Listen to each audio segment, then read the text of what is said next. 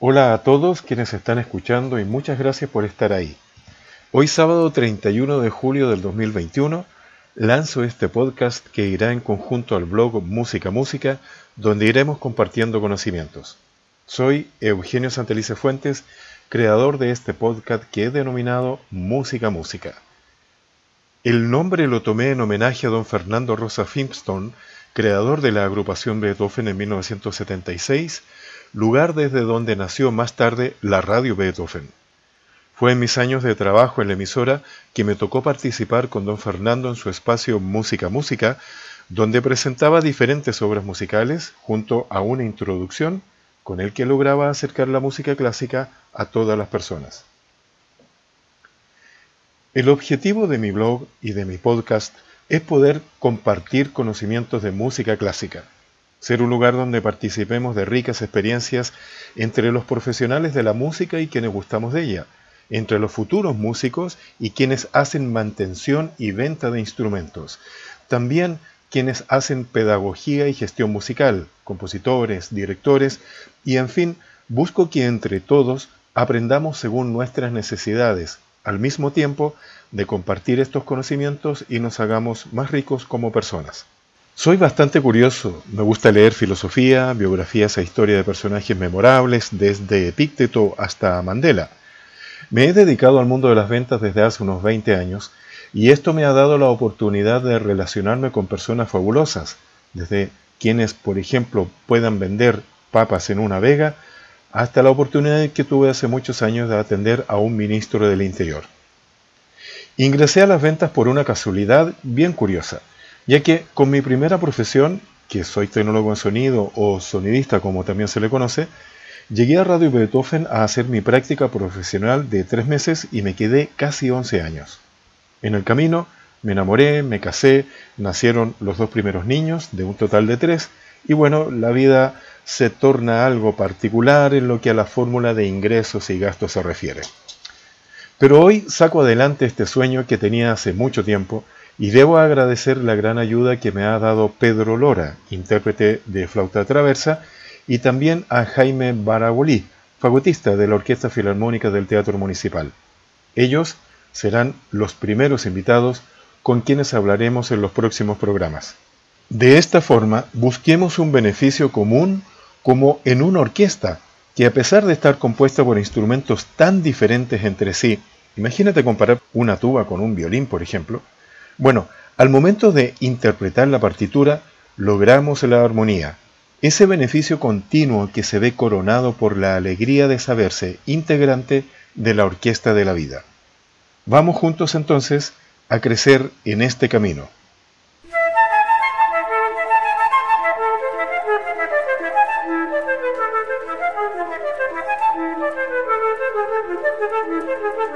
Nuestro primer podcast está dedicado a la flauta traversa.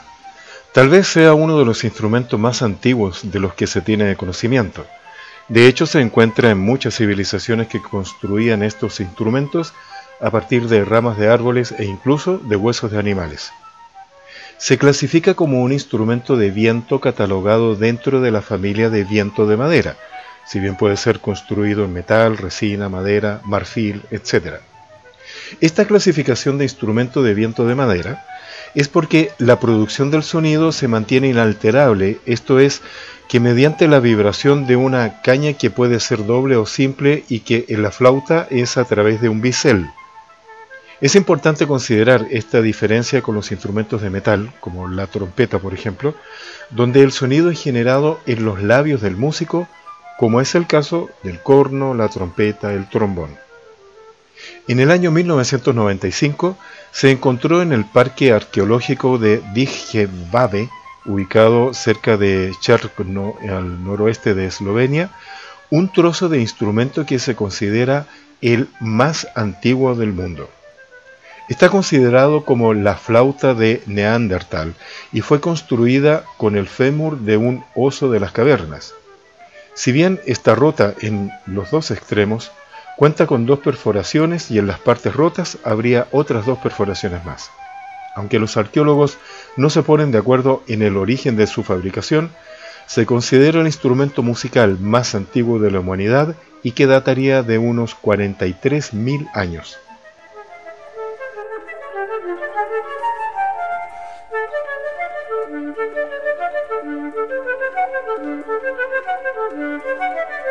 La flauta traversa llegó a tener la forma actual hace unos 205 años en manos de Theobald Böhm, un músico, fabricante de instrumentos y especialista en acústica de origen bávaro. Su talento le permitió avanzar tanto a una nueva construcción del instrumento como en las sonoridades que él mismo iba probando en las diferentes orquestas en las que tocaba. Se sabe que su máximo aporte fue el sistema de llaves que le agregó al instrumento a la vez que facilitó la ergonomía y la ejecución tanto para los intérpretes. Sus aportes fueron de tal calidad que hasta nuestros días nada ha cambiado en la construcción del instrumento, manteniendo la acústica y permitiendo una digitación mucho más cómoda al intérprete. Vamos a tener la participación ahora de Pedro Lora en una conversación que grabamos hace unos días donde él nos va a contar un poco cuál ha sido su experiencia y nos va a compartir sus conocimientos como músico en esta entrevista que, como les indicaba, fue realizada hace un par de semanas. Bienvenido Pedro, ¿cómo estás tú? Hola Eugenio, todo bien por acá, muchas gracias, bien encerrados en pandemia, cuidándonos. y muchas gracias por la, por la invitación, espero que sea algún aporte mi participación. Muchas gracias a ti Pedro por eh, colaborar con nosotros. Pedro, cuéntanos un poquito cómo empezaste tú en la música. Eh, bueno, me hace retroceder harto en el tiempo, Eugenio. sí. Eh, fue un asunto netamente familiar, porque mi familia se escuchaba mucha música, música clásica, mis padres, sobre todo mi padre, eh, un gran aficionado, violinista aficionado también a la música clásica, entonces nos tenía todo el día imbuidos en la música. Ahí yo aprendí a conocerla, a amarla. Y eh, por esas cosas de la vida también conocí en mi juventud, mi adolescencia, algunos, eh, alguna gente que tocaba algunos instrumentos. Había un piano en la casa, mi abuelita fue pianista también. Entonces, bueno, todas esas, esas circunstancias se dieron para que eh, yo le tomara el gusto a la música, quisiera enamorarme de ella y, participar con ella. Y así, así fue como eh, llegué a conocer a algún flautista por ahí, algún amigo, y conocer este instrumento, este maravilla de instrumento, me, gustó, le, tomé cariño, le tomé curiosidad y quise estudiarlo. Eh, eso fue como mi, mi inicio, esto yo te digo, entre la edad, entre los 14 y 16 años, que fue la edad que yo comencé. ¿Tuviste apoyo de, la, de parte de la familia entonces? Mira, en un principio sí, por supuesto. O sea, mi familia, todas artistas, eh, no consideraban al arte como algo que tuviera que hacerse el quite, sino que al contrario, es algo que le hace muy bien al espíritu, por lo tanto, me apoyaron siempre en el, también en la eventualidad de que yo tuviera realmente algún talento, porque si no sería como poner semilla en un, en un suelo estéril, ¿verdad? Sí, claro. Y, y me apoyaron todos en, en, todo momento, siempre tuve el apoyo de mis padres. Sí. Eh, Pedro, cuéntanos un poco eh, la, la, elección del instrumento, cómo se fue dando. Ahí por, nos decías que tuviste con, contacto con algunos amigos de, que eran flautistas, ¿sí? Eh, ¿Cómo se fue dando eso? Mira, fue, bueno, eh, conocí, como te decía, eh, te, voy a decir con nombre y apellido, de Sergio León, un buen amigo de Viña, amigo también hijo de una, de una muy amiga de mi madre.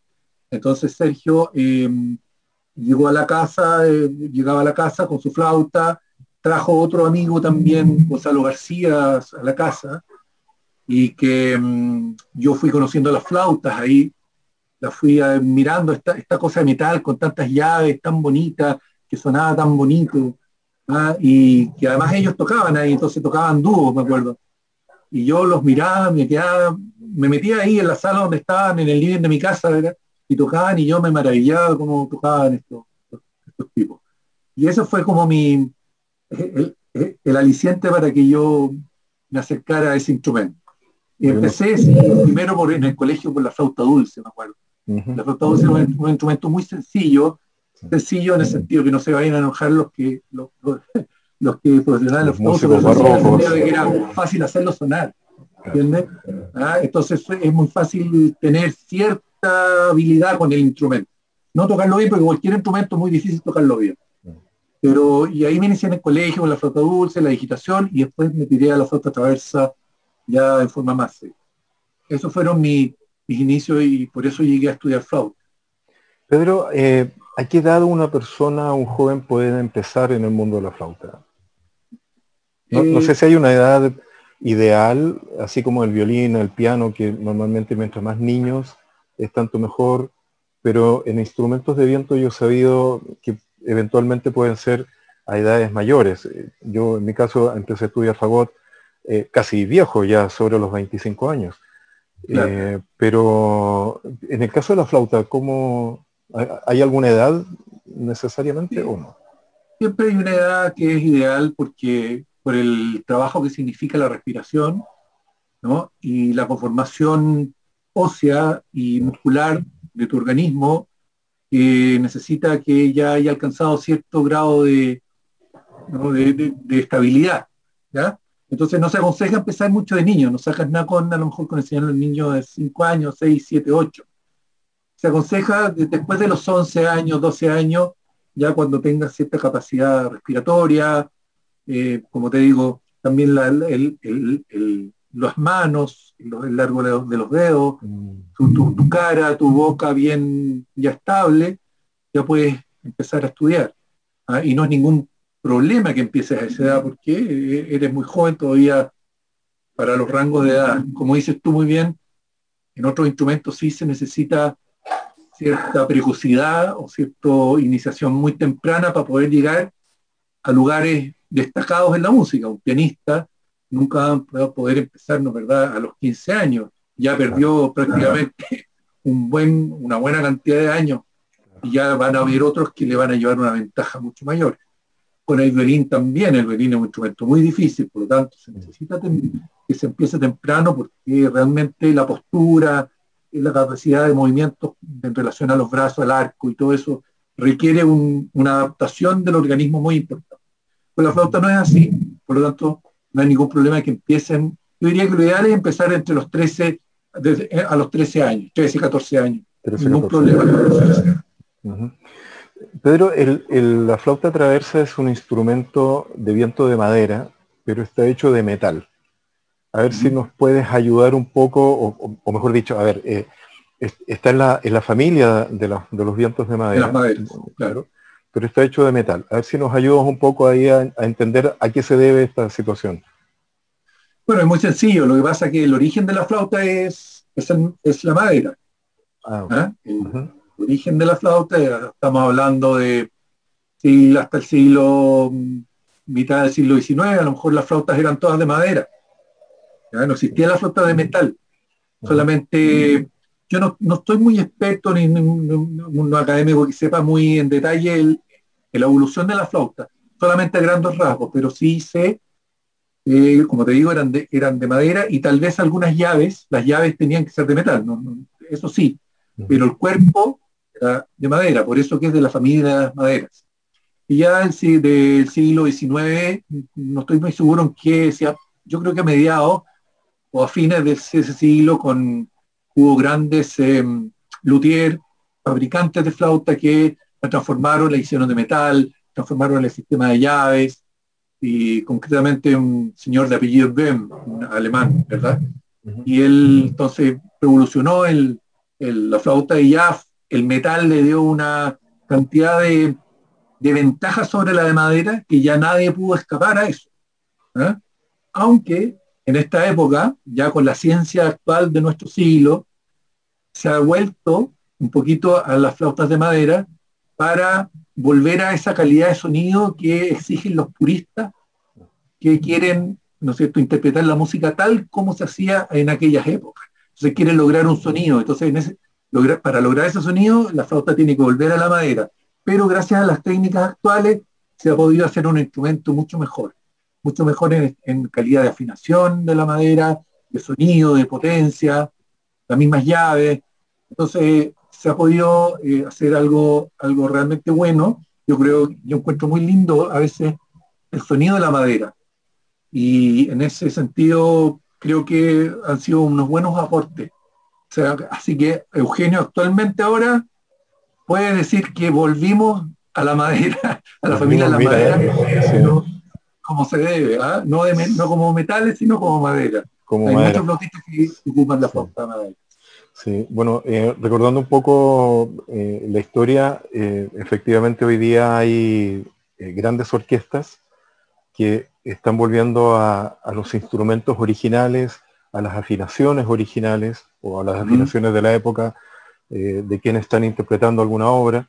Y por ahí nos vamos encontrando con piezas del periodo barroco, del, del, del rococó y al barroco tardío, el clasicismo, Mozart tal vez eh, con sus conciertos flauta y flauta eh, arpa.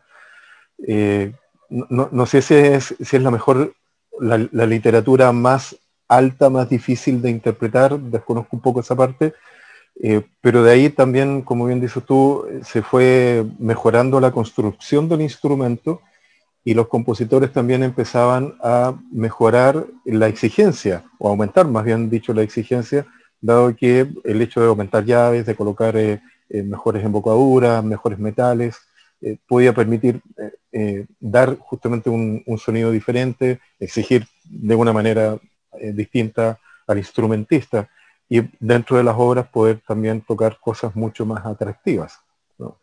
dentro de la familia ahí está el pícolo, están los flautones, que son instrumentos para dar sonidos o muy agudos o muy graves, pero siempre dentro de la familia de la flauta traversa. Eh, pero es muy interesante lo que tú recuerdas porque efectivamente hoy día tenemos eh, orquestas que están volviendo eh, a la música, ancient music, como se dice en inglés, pero que es la música justamente de los siglos XVIII, XIX, pero vuelven con la instrumentación original o lo más original posible, pero sí manteniendo una mm, afinación de la época y esa riqueza sonora que para el mundo purista gusta mucho, que efectivamente poder, saber mm. cómo sonaba un concierto de Vivaldi en la época de Vivaldi, no en nuestra época, que, puede ser muy interesante. Así es. Pedro... Eh, Ahora, pero solamente una, te quería hacer una precisión ahí, que no solamente eso es atingente a las, a las orquestas que se están especializando en música antigua, sino que tú vas a encontrar muchos flautistas que están tocando flauta de madera, incluso hacen una simbiosis entre cabezal de madera y cuerpo de metal en orquestas, en orquestas normales, en orquestas sinfónicas, en orquestas filarmónicas, en orquestas de ópera, ¿ya? No solamente las que se dedican a la música antigua, sino que también en la, orquesta moderna tú vas a encontrar muchos flautistas que este, ocupan flauta de madera. Y, en los intérpretes eh, como James Galway, por ejemplo, que eh, me parece que él tocaba con una flauta de oro. Eh, esa es una cuestión, o bañada en oro, esa es una cuestión más de, de, la calidad ya tan talentosa de un gran instrumentista, o es que efectivamente se logra un tipo de sonido muy particular. Sí, bueno, mira, el, asunto de los sonidos de los flautistas es todo un mundo, ¿ah? muchos factores. ¿ah? De partida, cada persona, cada flautista tiene su forma de embocadura particular, porque su forma ósea, dental y de labio eh, va a ser distinta. No sé si tú recuerdas, mm, eh, tienes que acordar de Jean-Pierre Rampal, ¿verdad? Y no sé si lo viste alguna vez tocar, en los videos debe estar, él tocaba con la flauta así, chueca, hacia abajo, sí. abajo. Una obra muy especial, tenía un sonido precioso. todo es muy, muy relativo, es muy individual lo de la flauta. Ahora, es cierto que los metales de que están constituidas las flautas también influyen en el sonido. Influyen en su, en su dulce, eh, ¿cómo se dice? Su calidad, son más dulces, otras son más, eh, más filosos, otras tienen más volumen, otras suenan más despacito, ¿entiendes? El oro tiene una estabilidad increíble. Ojo que las flautas de oro no son ya bañadas en oro, son de oro. Ahora, no son de oro sólido, porque si no, como decía alguien por ahí, se doblaría, sino que es una, es una aleación de oro con, otras con otras, eh, otros metales pero eh, fundamentalmente son de oro. Y, Galway tocó con, ha tocado con muchas flautas de distintos metales. Ha tocado con flautas de oro, flautas de, flautas de plata generalmente, porque si no es de oro va a ser de plata. Y así hay algunos, pero es a gusto del flautista. Algunos flautistas le acomoda más tocar con flautas de plata. Pero sin duda que las flautas de oro, las flautas de oro son, te dan una calidad de sonido maravilloso. Muy, a mí me gusta mucho. Me gusta mucho. La plata es como más brillante el sonido de la plata, es más, es un poquito ah. más volumen, más brillo, pero el oro es más dulce, más íntimo, sin perder volumen. Es, un sonido muy, muy hermoso. Ahora, Galway, ¿para qué decir? ya ese tiene el sonido que tiene porque es Galway, no porque es, tipo es un, es un, genio de la música y que pudo, aparte de su calidad interpretativa, su individualismo para tocar, eh, afortunadamente la naturaleza le dio la capacidad de emitir un sonido, de un sonido maravilloso. Pedro, eh, entre ustedes los intérpretes, eh, ¿hay compositores que son preferidos? Eh, por supuesto. bueno, yo puedo hablar por mí mismo, pero por lo que yo conversaba con mis colegas, claro, cada, cada uno tiene su propio, es fanático de su propio compositor o, o compositores. ¿eh? Lógico, cada uno tiene sus gustos en forma individual, ¿verdad? Eh, en mi caso, yo, no tengo un compositor preferido, sino que a mí, me, como me gusta la música en general, todas las épocas de la música, y en todas esas épocas hay un exponente, ¿verdad? Un genio, se podría decir, como yo, varios.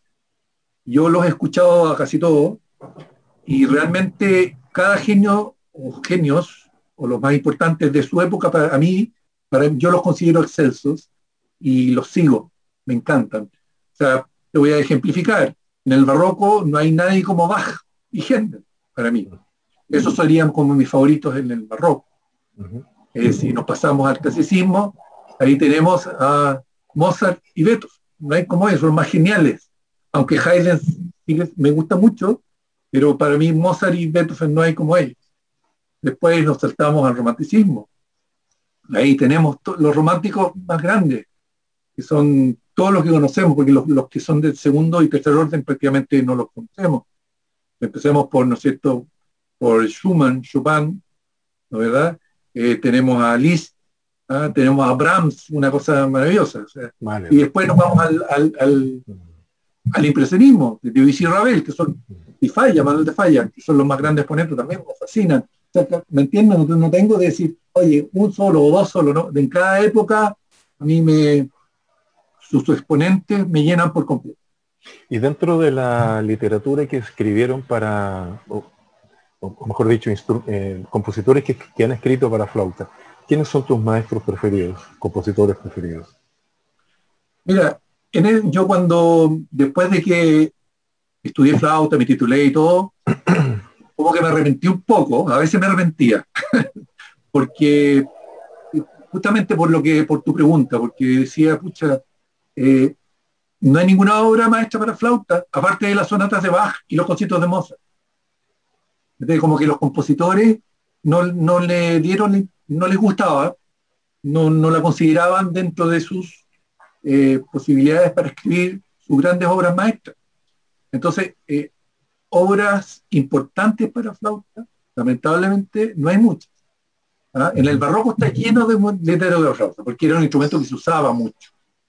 Pero dentro del barroco, eh, eh, música muy, muy importante que realmente diga, escucha, qué, maravilla de obra, solamente encontramos las obras de Bach, Johann Sebastian Bach. ¿verdad? Eh, hay algunos conciertos de Carl Philipp también muy lindos. Y después nos pasamos a Mozart, que aunque decían que no le gustaba la flauta, hace poquito leí que, era, que no le gustaba la flauta porque probablemente era porque la persona, cuando estuvo en París, hubo un flautista que le cargó varias obras para flauta, que fueron las que compuso para flauta, pero que nunca se las pagó. Ah, ah, Entonces, por eso es que Mozart decía que no le gustaba la flauta. Bueno, Mozart eh, compuso algunas obras para flauta, un concierto, pero que tampoco son de sus grandes obras. ¿ah? Y, ahí paramos. de, y para adelante, yo creo que encontramos así obras importantes el, no sé, pues el de Debussy, no sé si tú conoces la, la sonata para arpa, viola y flauta, que es una maravilla.